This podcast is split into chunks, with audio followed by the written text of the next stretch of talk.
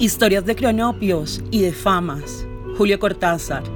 Never Stop the Press. Un fama trabajaba tanto en el ramo de la hierba mate que no le quedaba tiempo para nada.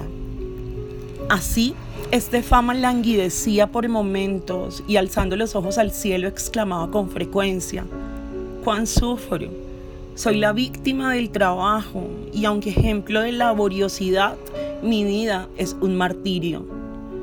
Enterado de su congoja, una esperanza que trabajaba de mecanógrafo en el despacho del Fama, se permitió dirigirse al Fama diciéndole así, Buenas alenas, Fama Fama.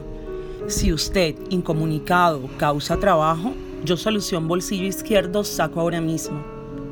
El Fama, con la amabilidad característica de su raza, frunció las cejas y estiró la mano. ¡Oh, milagro!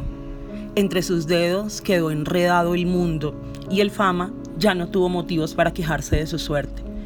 Todas las mañanas venía la esperanza con una nueva ración de milagro y el Fama, instalado en su sillón, recibía una declaración de guerra y o una declaración de paz, un buen crimen, una vista escogida de Tirol y o de Bariloche y o de Porto Alegre, una novedad en motores, un discurso, una foto de una actriz y o de un actor, etc.